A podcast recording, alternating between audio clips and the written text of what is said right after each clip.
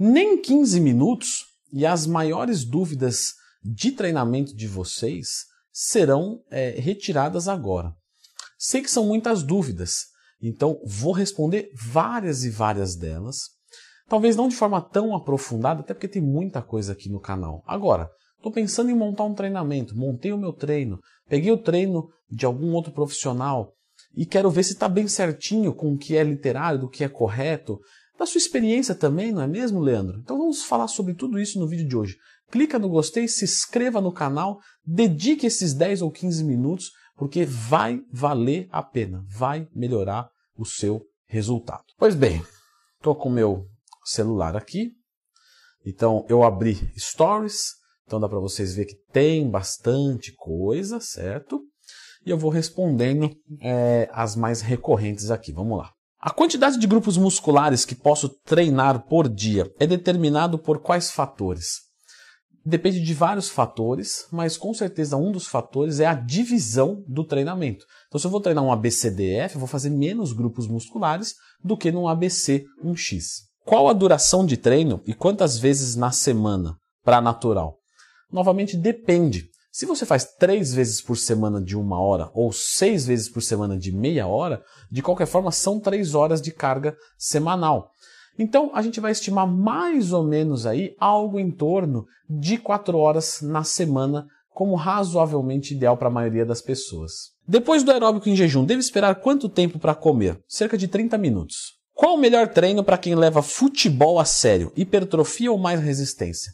Normalmente resistência muscular localizado salvo exceções onde uh, aquele atleta específico precisa estar melhor numa determinada posição com mais peso. Aí ele vai fazer com hipertrofia. Pullover para peitoral ou dorsal?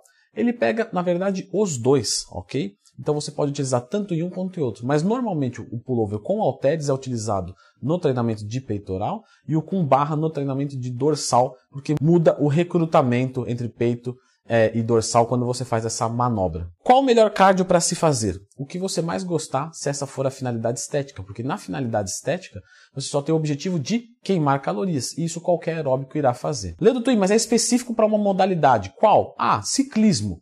Então, tudo bem. Nesse caso, vai ser com certeza a bicicleta o melhor cardio, o específico da modalidade. Dá para corrigir problemas posturais com musculação? Alguns sim. Então, no caso da cifose, é muito bem corrigido. Já no caso da escoliose, talvez seja necessário é, uma intervenção de um fisioterapeuta. Qual a maneira mais eficaz de evoluir uma musculatura específica?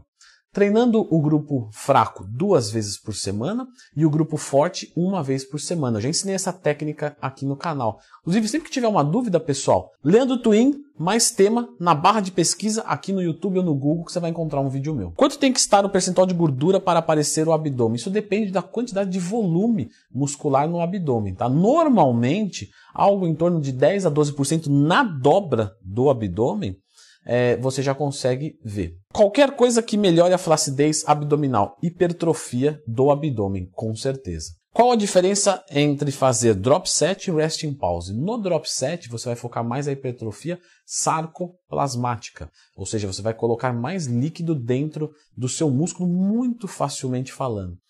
Na resting pause você vai focar mais a miofibrilar, que é uma fibra de menor volume, mas mais densidade. Ambos são importantes. Tem como mudar o formato é, do peito com o treino ou é fator genético? É genético. Então, quando você pega alguns desenhos musculares, é dessa forma. Claro que hipertrofiando, isso se torna mais interessante. Mas você transformar, por exemplo, um peitoral que tem um formato arredondado em um quadrado mais junto, isso não muda tanto. Panturrilha treinar dia sim, dia não.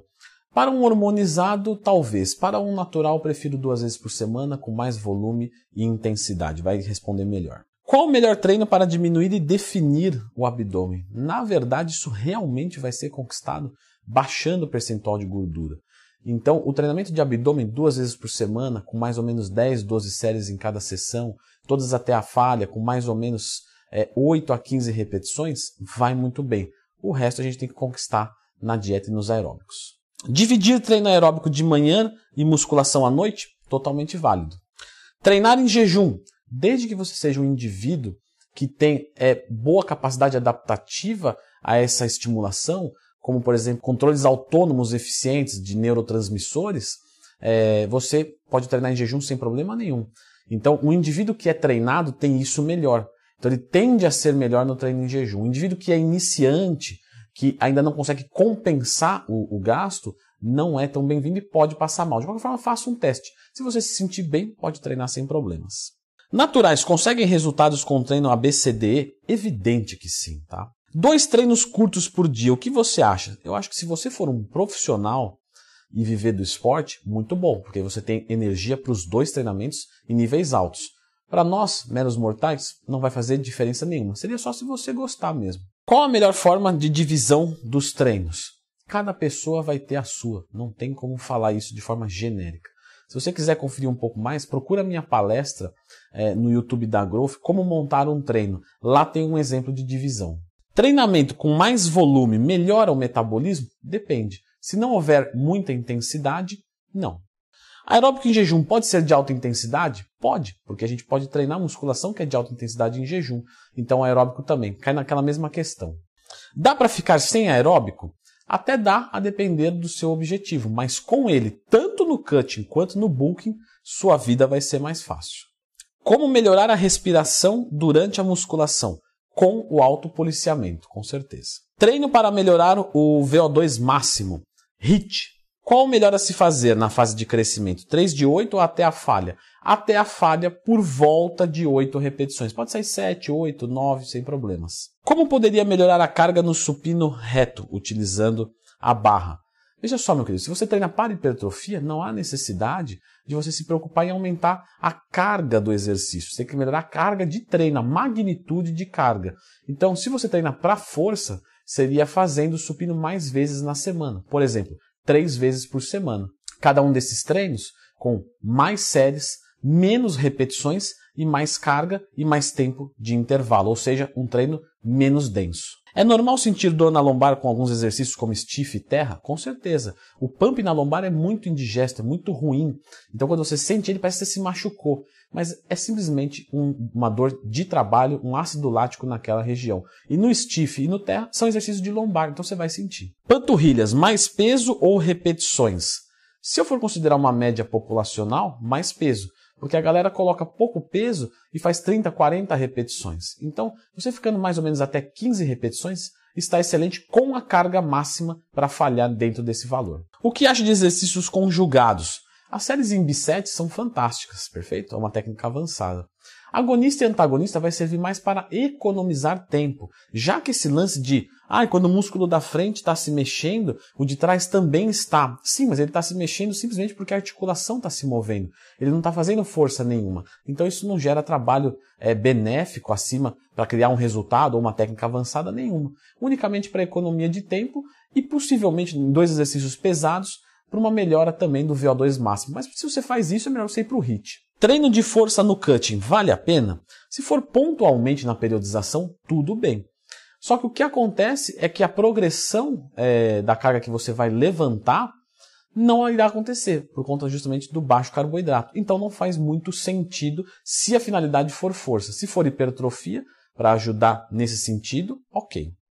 Cardio após o treino de musculação atrapalha na hipertrofia? Não, pode ajudar se bem conciliado. Para naturais, o que é mais importante, um treino mais metabólico ou um treino mais pesado? Ambos bem-vindos numa periodização de treino, mas com certeza mais incidência dos pesados. Se eu estiver muito cansado, vale a pena treinar assim mesmo ou melhor descansar? Se você puder descansar e depois repor esse treino durante a semana, show. Se não, manda uma cafeína e treina assim mesmo. Justamente guarda um pré-treino, uma cafeína para esses momentos. Posso fazer abdominal todo dia? Sem nenhum tipo de necessidade, a menos que seja um fortalecimento, o que foge de um caso de hipertrofia muscular. Ledo Twin, eu ouço falar muito de periodização de treino. Muito bom, meu querido. Periodização de treino é algo mais complexo, então eu vou te deixar com esse vídeo aqui, que vai explicar alguns modelos de periodização de treino, como por exemplo a periodização ondulatória. Ah, Leandro, nem sei o que é isso. Então é muito legal que você confira esse vídeo aqui. Mas antes, clica no gostei e se inscreva no canal. Agora devidamente autorizado, vamos ao vamos à periodização de treinamento.